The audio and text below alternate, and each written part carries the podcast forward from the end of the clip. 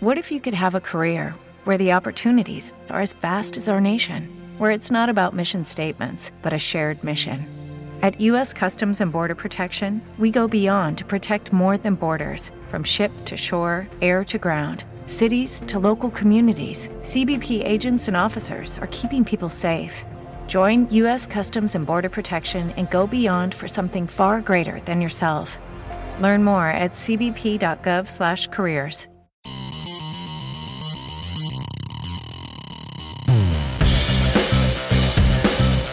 Hola, bienvenida y bienvenido al podcast Razones Constituyentes de la Facultad de Derecho y Escuela de Gobierno de la Universidad Adolfo Ibáñez, en el que cada semana conversamos sobre el trabajo de los órganos encargados de redactar la nueva Constitución. Si tienes preguntas que quisieras que respondiéramos en capítulos futuros, envíalas al correo rconstituyentes.uai.cl. Soy Rodrigo Correa y comparto micrófono con Cristóbal Belolio.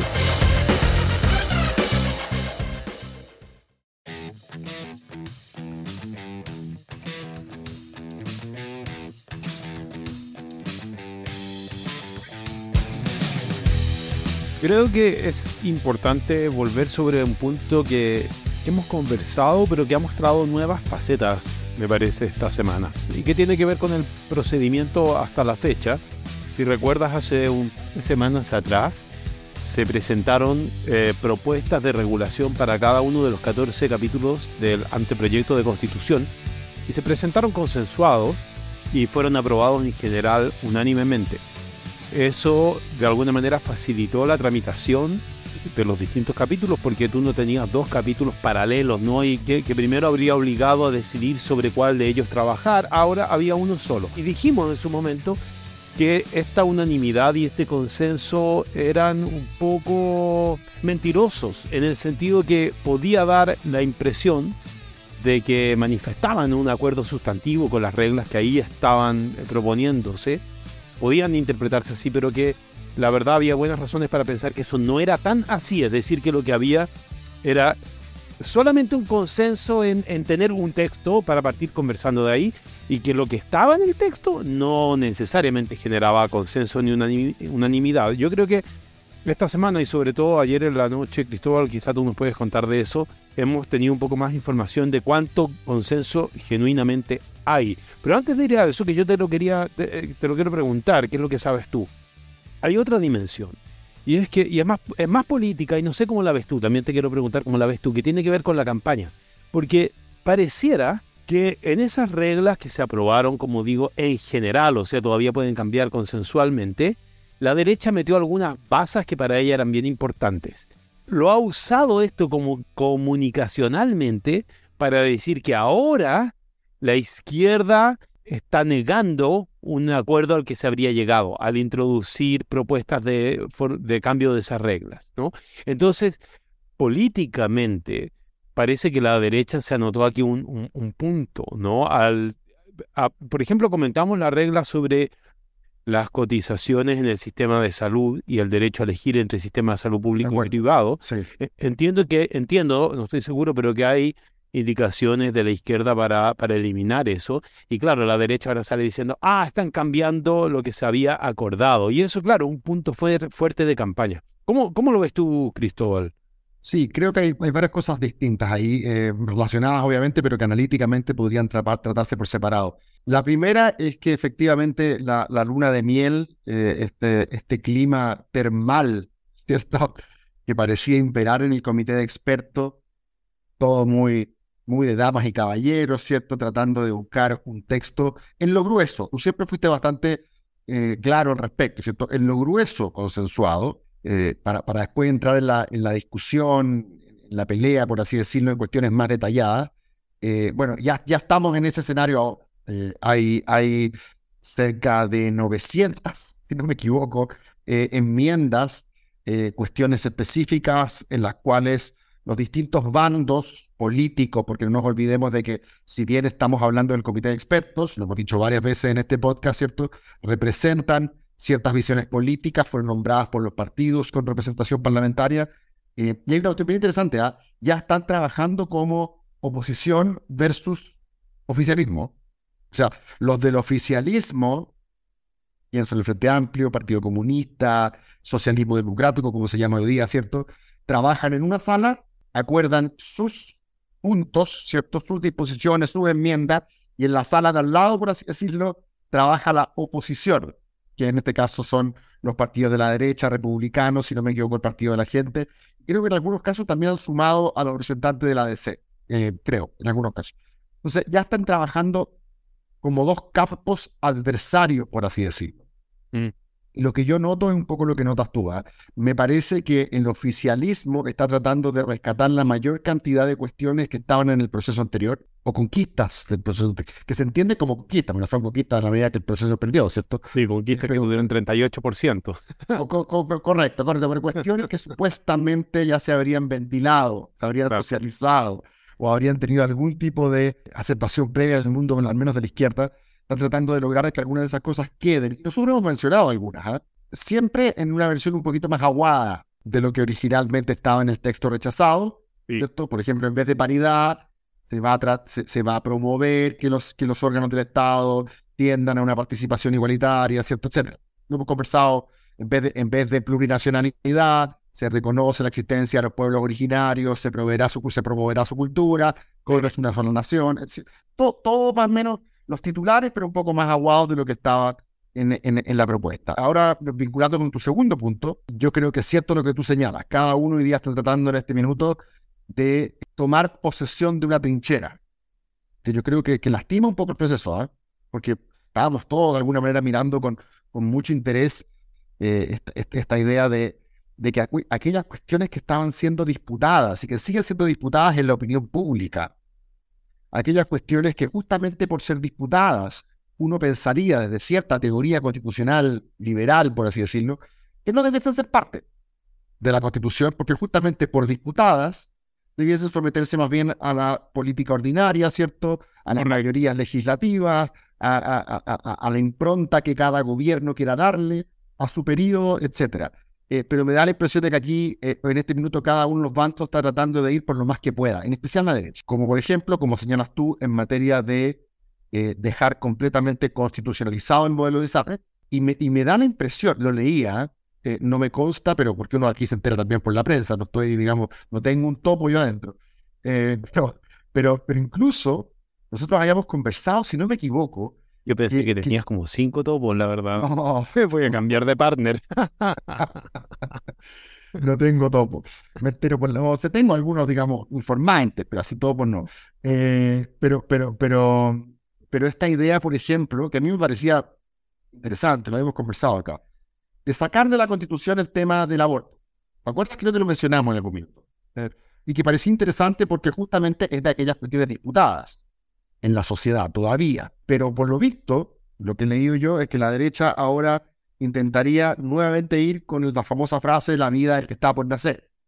Cosa de después forzar una interpretación que diga que el aborto es inconstitucional. Es decir, tengo la impresión de que retrocedimos un poquito en, lo que podríamos llamar el ánimo eh, consensualista eh, y que cada uno hoy día, más que como experto, sin desmerecer obviamente los buenos argumentos que se entreguen al respecto para cada posición. Creo que cada grupo hoy día está operando básicamente para eh, tratar de dejar lo mejor posible sus intereses, digamos, políticos y ideológicos. Expliquemos un poco, Cristóbal. Ayer vencía a la medianoche, ayer lunes 17 de abril, a la medianoche, vencía el plazo para presentar indicaciones. Y y como tú señalabas, la información es que se habrían presentado alrededor de, no sé si un poco más o un poco menos, de 900 indicaciones. Las indicaciones son, cierto, eh, propuestas que presenta un grupo de expertos para modificar, suprimir o agregar algún artículo. Es decir, básicamente cualquier cosa. Son cambios a lo que se había aprobado en general. ¿Tú tienes alguna, por, supuesto, como esto pasó ayer a las 12 de la noche y las cartas siempre se guardan hasta último minuto, ¿cierto? No hemos tenido tiempo de examinarlas y de estudiarlas, pero ¿tú tienes alguna información de alguna cosa importante que se haya presentado? Lo que sí, lo que más se ha ventilado, Rodrigo, por lo menos hoy día en la mañana, hay muchos otros temas que, seguramente eh, están siendo disputados, pero, pero hay uno que yo he visto eh, reiteradamente eh, y que tiene que ver con las intervenciones que creo que lo comentamos en su momento, las intervenciones que se hicieron en materia de régimen político. De hecho, me llamó la atención que fíjate que todos los que defendieron un régimen parlamentario son economistas. Guillermo Larraín, Klaus Schmidt-Hebel, el otro día lo defendió Sebastián Edwards en una columna, y los politólogos parece que están, como se llama, defendiendo abrazo partido el presidencialismo, y son los economistas los que están defendiendo el parlamentarismo. Así que interesante esa, ese, clivaje, digamos, disciplinar. Pero, pero a propósito de eso, y esto me parece complicado también, ¿eh? lo que se ha discutido es sistema electoral. Eh, tú mencionaste en, en uno de los capítulos pasados de que eso había quedado por ahora abierto, tal como, tal como está abierto en la constitución vigente, corrígeme si me equivoco, no está el sistema electoral en la constitución vigente, y, tal como estaba, y tal como estaba abierto también en la propuesta que se rechazó en septiembre del año pasado. Sin embargo, ahora eh, había mucho interés en que el sistema electoral quedase consagrado en la constitución, con la salvaguarda que tú mismo hiciste también en el episodio pasado respecto de que su modificación iba a requerir más que una ley ordinaria, cuatro séptimos, pero bueno, Sí. Entonces, parece, que, parece que es muy importante dejarlo aquí amarrado. Y ahí hay una discusión entre oficialismo eh, y, oposición que no ha podido zanjarse. Eh, el oficialismo quiere listas cerradas, ¿sabes? Una lista cerrada para, para nuestros radioescuchas, para nuestros auditores. La lista cerrada significa que uno no vota por la persona que está en cada lista, sino por la lista, ¿cierto? Sí. Eh, y al votar por la lista, después el que sale, digamos, el que gana el escaño, es, dependiendo del criterio, el que, el que, encabeza la lista, por ejemplo, ¿cierto? Y ahí va, va, chorreando hacia abajo cuántos cuántos escaños la lista tiene. Eh, de tal manera que haya más control de los partidos eh, respecto de quiénes son las personas que son, que son electas. En cambio, la derecha está por listas abiertas. Tengo la, impresión también de que el oficialismo, puedo estar equivocado, ¿ah? quiere que eh, estas listas no solo sean cerradas, sino que estas listas, no, que, no se puedan formar pactos electorales, que cada partido compita, digamos, con, su insignia, con su bandera, y que los pactos electorales sean problemáticos, es un poco lo que Zapata trató de convencer a, los expertos hace un tiempo atrás. Tengo la impresión de que en el caso de la oposición, ellos sí quieren que vayan pactos electorales. Tengo la impresión de que la oposición hoy día eh, no está muy convencida de que sea bueno el umbral de 5%. Recuerda que nosotros dijimos, sí. Eh, Rodrigo, que solo si un partido tiene más del 5% del voto nacional puede obtener representación parlamentaria. Y creo que la oposición está tratando de relajar esa regla diciendo o 5% o 8 parlamentarios.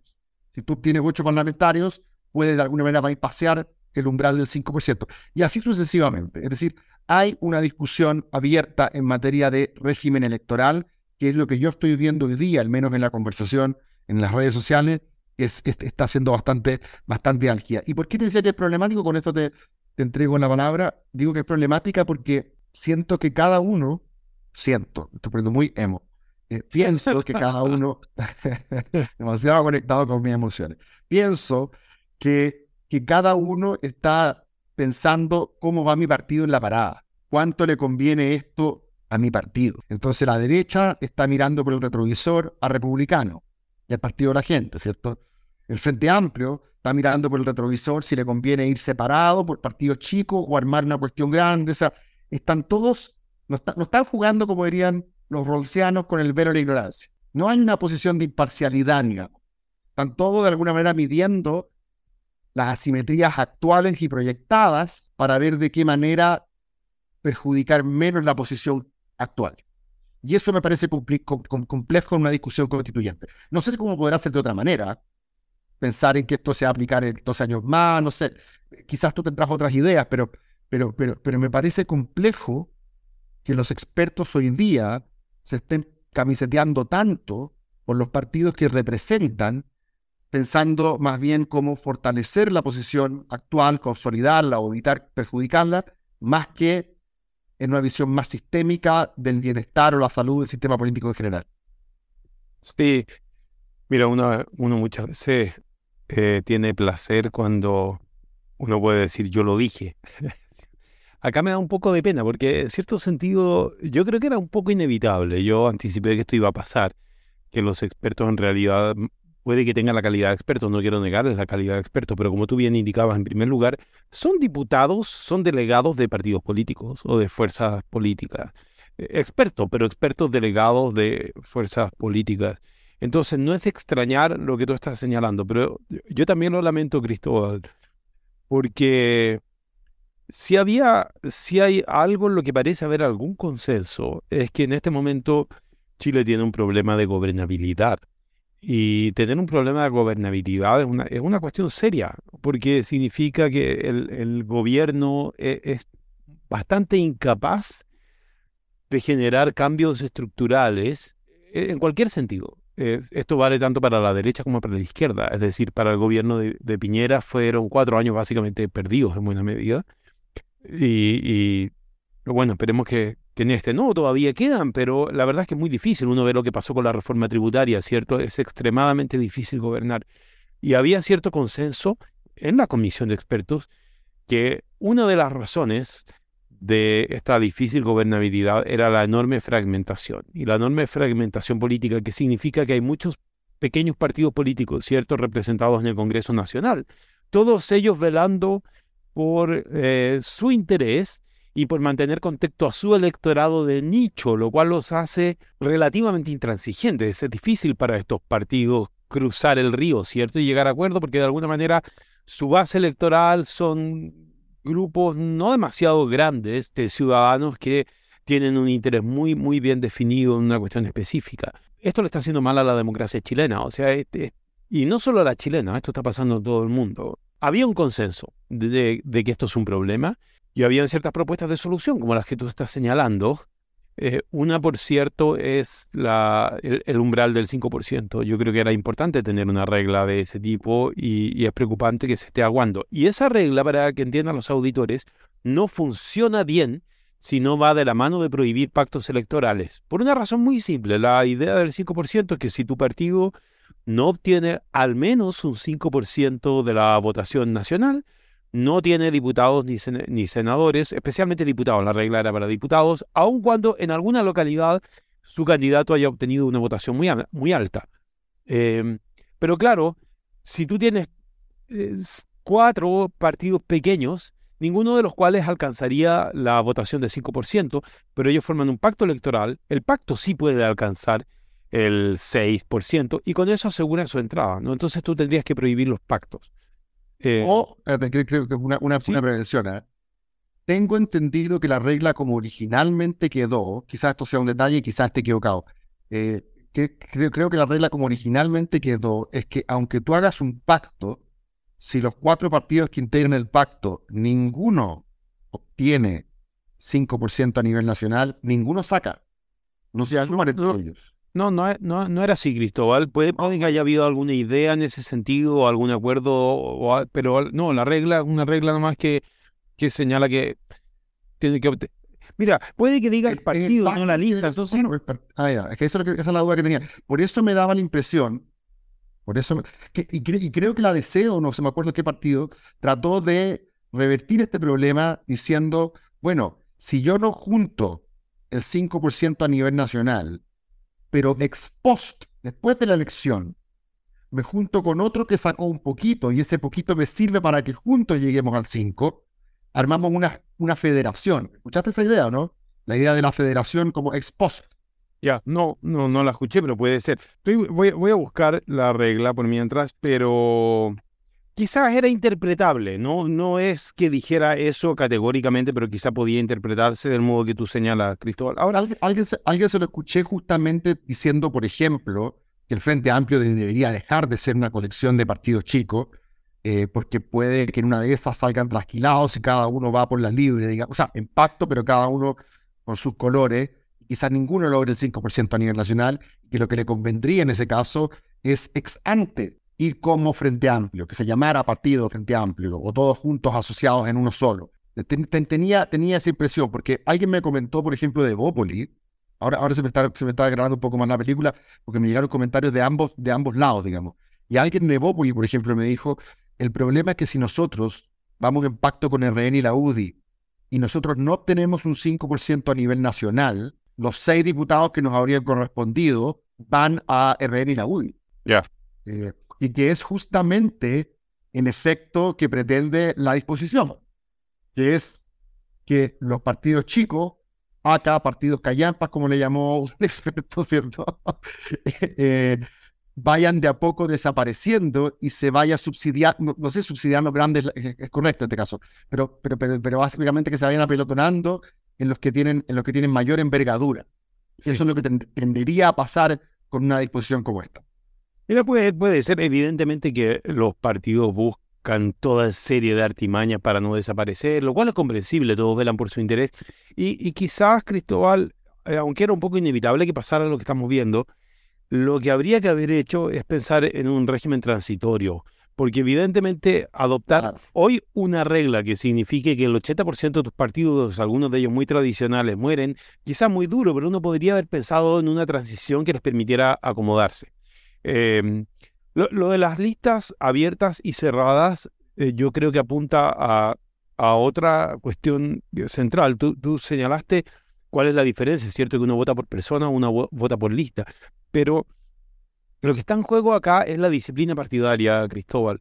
Hoy día lo que nosotros vemos que está ocurriendo de, y, de, cualquier signo, es decir, esto le pasó a Piñera y le pasa actualmente a, a Boric, es que eh, no todos, no toda la gente, que todos los parlamentarios que respaldan formalmente al menos la coalición de gobierno, votan como debieran votar en el Congreso Nacional. Eso fue lo que pasó en la reforma tributaria. Les faltaron algunos votos de su propio sector, ¿cierto?, para que se aprobara en general. O sea, hay indisciplina partidaria. Y la lista abierta es una lista que genera mucha indisciplina partidaria, porque le da mucho poder al parlamentario para, para competir en la elección. La lista, abierta, la lista abierta es la que favorece más indisciplina. Sí, sí, porque Claro, claramente, la lista, la lista cerrada le da el sartén por el mango a la directiva partidaria. Claro, porque lo que ocurre es que tú te portas mal, Belolio, el diputado Belolio se porta mal, le dicen, oye, Belolio, en la próxima elección mira, tú, tú, tú fuiste en el lugar 10 esta vez, ¿ah? el próximo te vamos a dejar en el lugar 50, así que empieza a considerar cómo, cómo, cómo votas, ¿cierto? Entonces, y como los parlamentarios... Lo que, no es tan lo, que, lo que no es tan descabellado si es que existen normas de democracia interna, si existe control de los partidos, o sea, no es tan descabellado desde ese punto de vista. Suena a veces, bueno, estamos acostumbrados y, y, pareciera que los partidos son el, cuco, ¿cierto?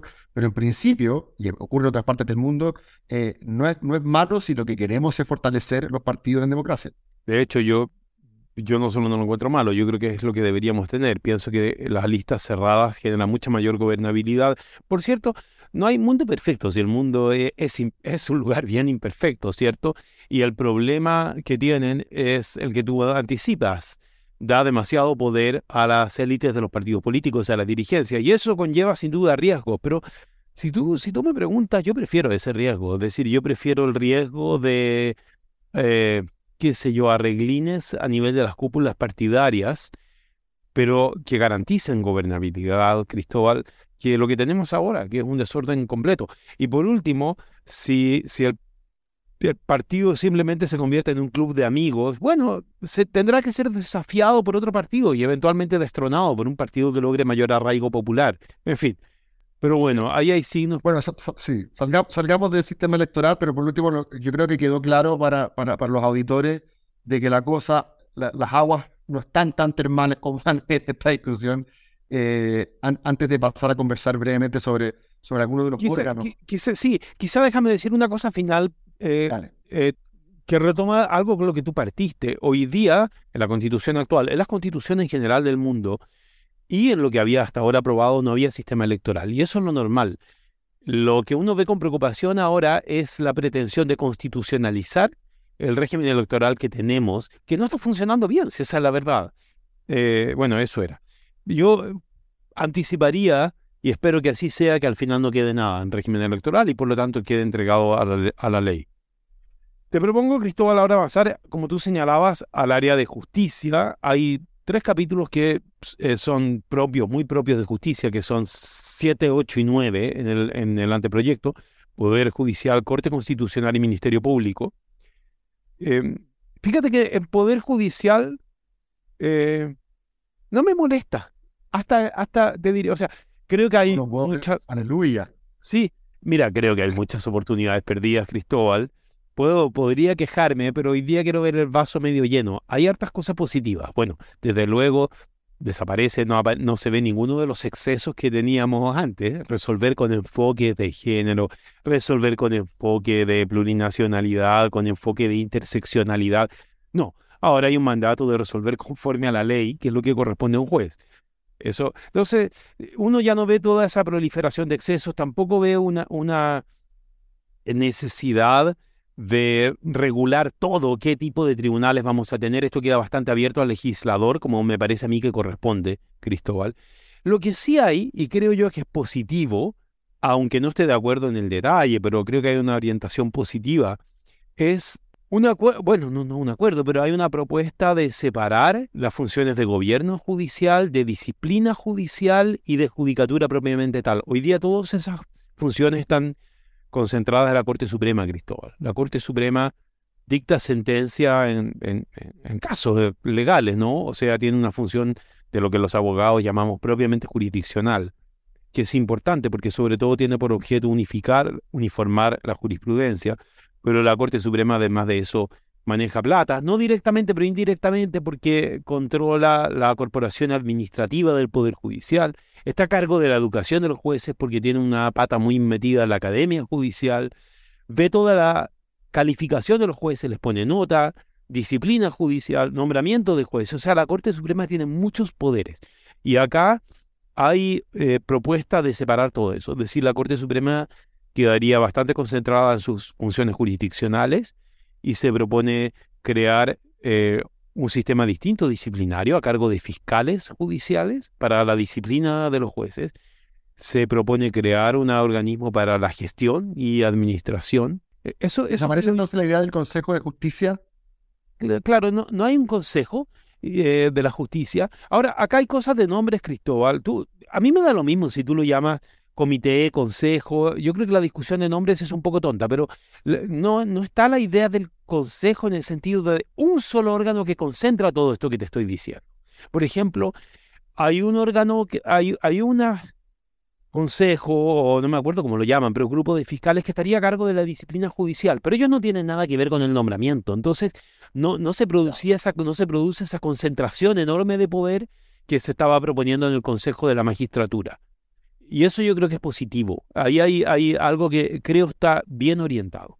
Otra cosa que creo que está bien orientada, Cristóbal, y que estaba mal eh, armado en el proyecto de la Convención Constitucional, es que se distingue claramente el nombramiento de ministro de la Corte Suprema del nombramiento del resto de los jueces. Y esto puede ser una cuestión súper técnica, eh, pero en el fondo es política, Cristóbal.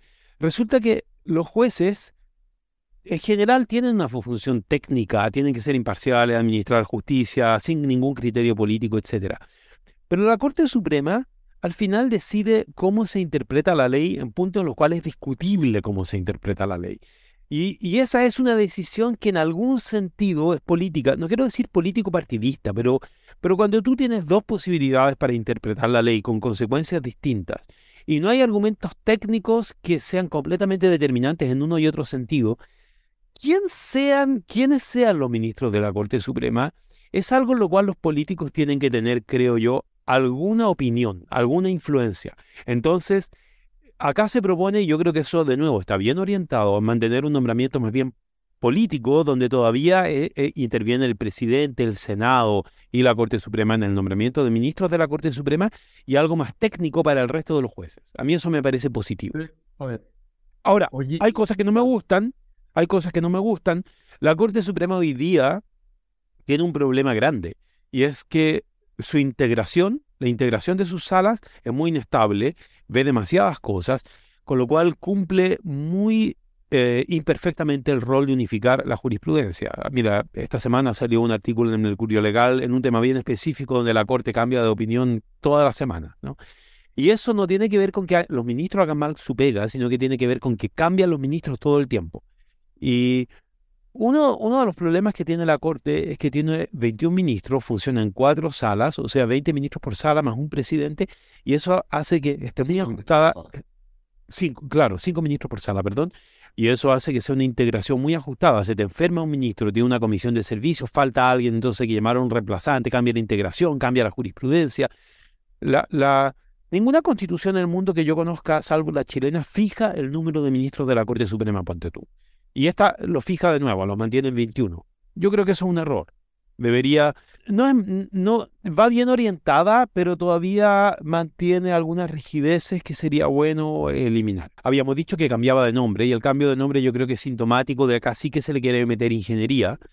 Hay un cambio bien importante en cómo se integran. Hoy día son 10 ministros y tienen una integración eh, peculiar. Son nombrados por distintas autoridades. Acá se propone un solo nombramiento para los nueve y te voy a confesar que no me gusta Cristóbal el presidente de la República propone cinco nombres, la Corte Suprema reduce sus nombres a tres y después tres quintos de los senadores tienen que nombrar uno. Si los tres quintos de los senadores no llegan a acuerdo eh, en alguno, el presidente tiene que hacer de nuevo la quina dejando a los dos que la Corte Suprema no le había aceptado y meter tres nuevos y mandar y, y parte de nuevo, mandarlo a la Corte Suprema, etcétera. Eh, no, no me gusta Cristóbal, yo creo que no, no creo que esté bien, bien pensado y que sea bien, bien equilibrado el, el sistema. Eh, veremos qué ocurre. Y, y por otra parte... ¿Disminuye el riesgo de, de un cuoteo 100% político como es actualmente?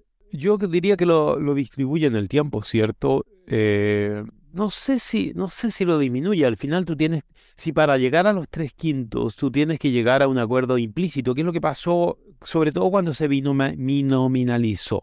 Hoy día requiere acuerdo de dos tercios del Senado.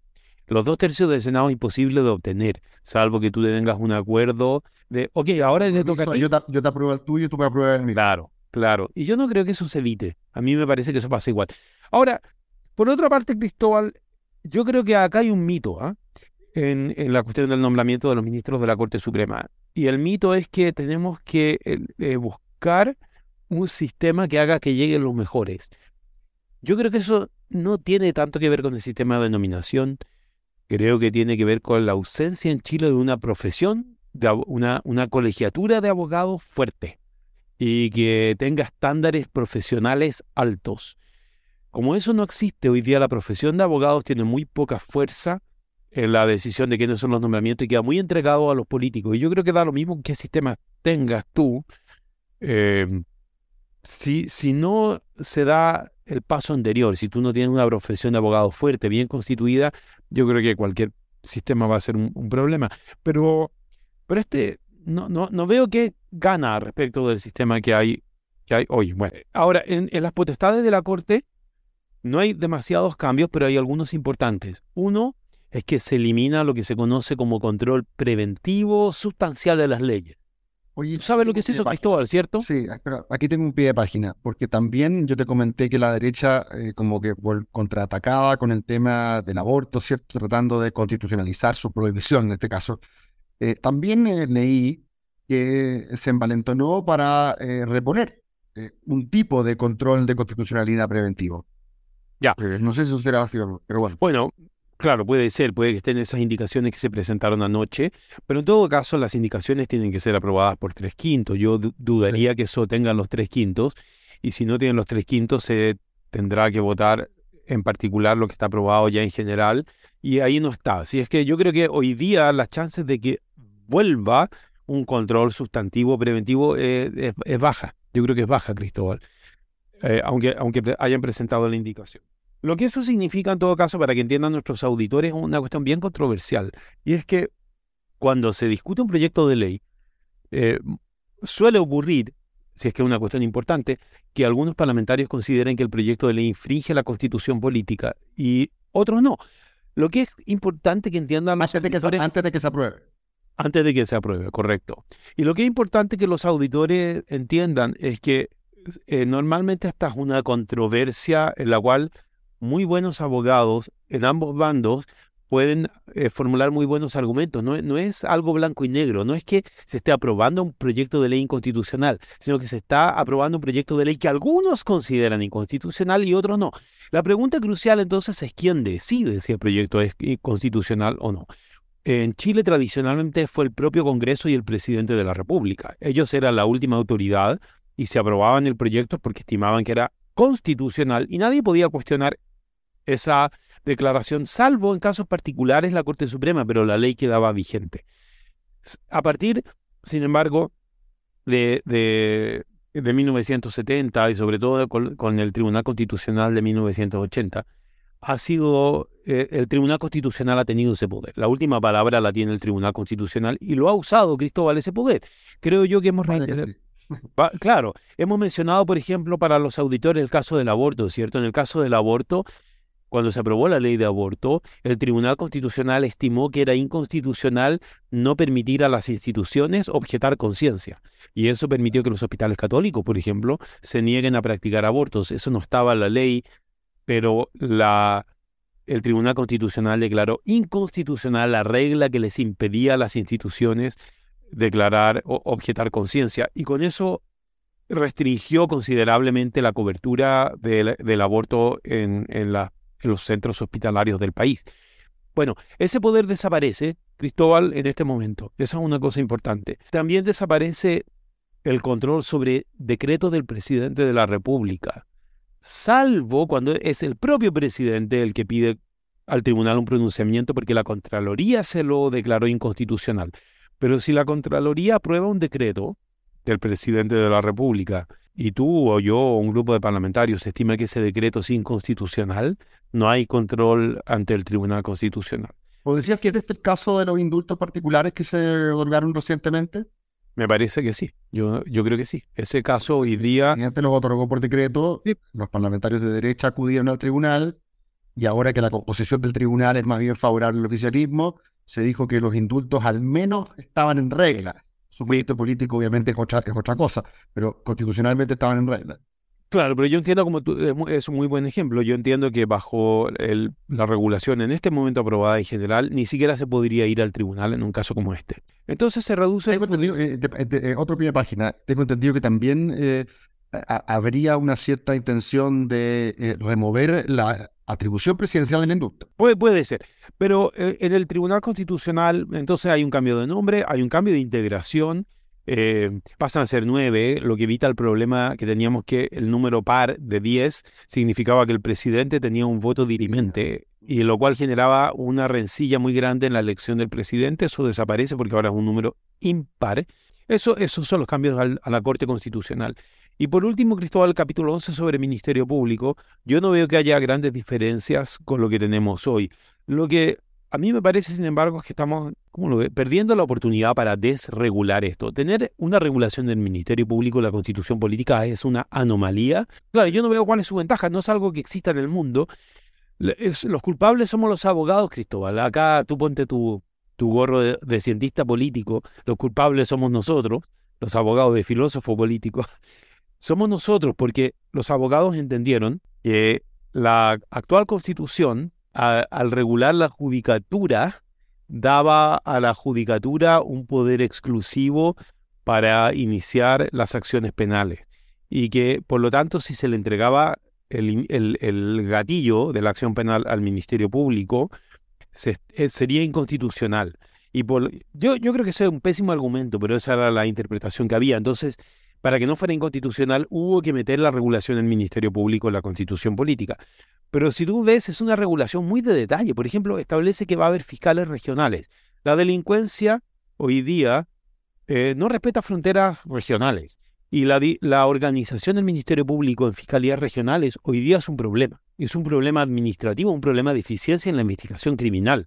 Eh, entonces, ¿por qué meter en la Constitución un diseño relativamente detallado de la estructura administrativa, cuando frente al fenómeno de la delincuencia, lo que hoy día requerimos quizás flexibilidad y la posibilidad de experimentación institucional, Cristóbal, en vez de congelar estas cosas en la Constitución. Así que, aunque yo no veo muchos cambios, nada en particular que quisiera siendo el, fiscal nacional sigue siendo unipersonal, porque si no me equivoco en, la propuesta constitucional rechazada, la idea es que fuese un, un cuerpo colegiado.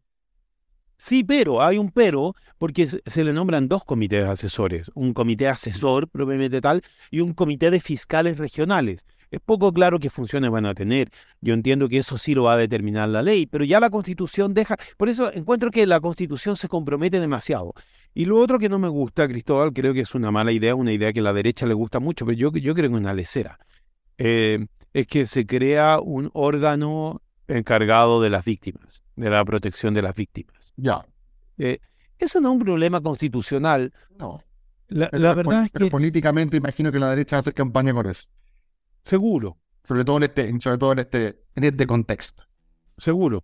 Entonces, eh, hay, hay una regla hacia el final, déjame ver si te, si, si te la leo, que dice, sí, acá está, sin perjuicio de las facultades del Ministerio Público, habrá un servicio de acceso a la justicia y defensoría de las víctimas para que las personas víctimas de delitos puedan acceder a defensa y representación jurídica especializada y asistencia en el ámbito psicológico y social. Este servicio será autónomo y una ley determinará su organización, fu- funcionamiento y detallará sus competencias. Y, y yo quiero ser claro, yo no es que esté de- en, de- en desacuerdo con que haya un servicio de apoyo psicológico a la víctima, quizá buena idea, pero, pero quizá no. Eh, hay- habrá que discutirlo, pero no es un asunto para que ponerlo en la constitución política, Cristóbal. Yo tiendo a coincidir. Yo creo que en este, en este tipo de cuestiones, mientras menos mejor y sobre todo en áreas donde cierta flexibilidad se hace, se hace relevante. Pero bueno, Sabes que ahí es donde mostramos nuestra, nuestra hilacha subdesarrollada. Yo le diría a la derecha, muéstrame una constitución digna en el mundo donde haya algo como esto. Y no van a y, encontrar. y- y- y después la crítica que se le hace a la izquierda es que ellos fueron maximalistas. Bueno, uno, uno siempre puede ser maximalista con independencia del signo ideológico. Claro, uno diría escoba, ¿cierto? Escoba.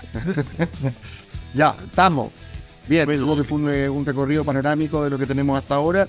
Eh, vamos a enterarnos durante esta semana y el comienzo de la próxima cómo va mutando este, este, este clima que ahora es un poquito más adversarial, dentro obviamente de un marco de respeto, nunca nada tan performático como lo que vimos el año pasado, pero, pero, pero, pero vamos a ver cómo, cómo va decantando esto y si es que aparte de dos campos trabajando en paralelo, eh, se logra algunos acuerdos en estas cuestiones disputadas.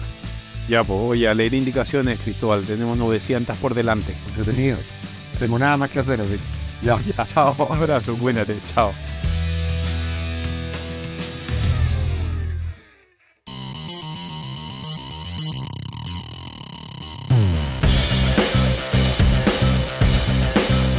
Las voces de este capítulo fueron de Rodrigo Correa, profesor de Derecho, y Cristóbal Belolio, profesor de Gobierno. Si te gustó este capítulo, compártelo por tus redes sociales. Desde ya, te dejamos invitado a que escuches nuestro siguiente capítulo, donde continuaremos comentando el actual proceso constituyente. Si tienes preguntas que quisieras que respondiéramos en capítulos futuros, envíalas al correo rconstituyentes.uai.cl.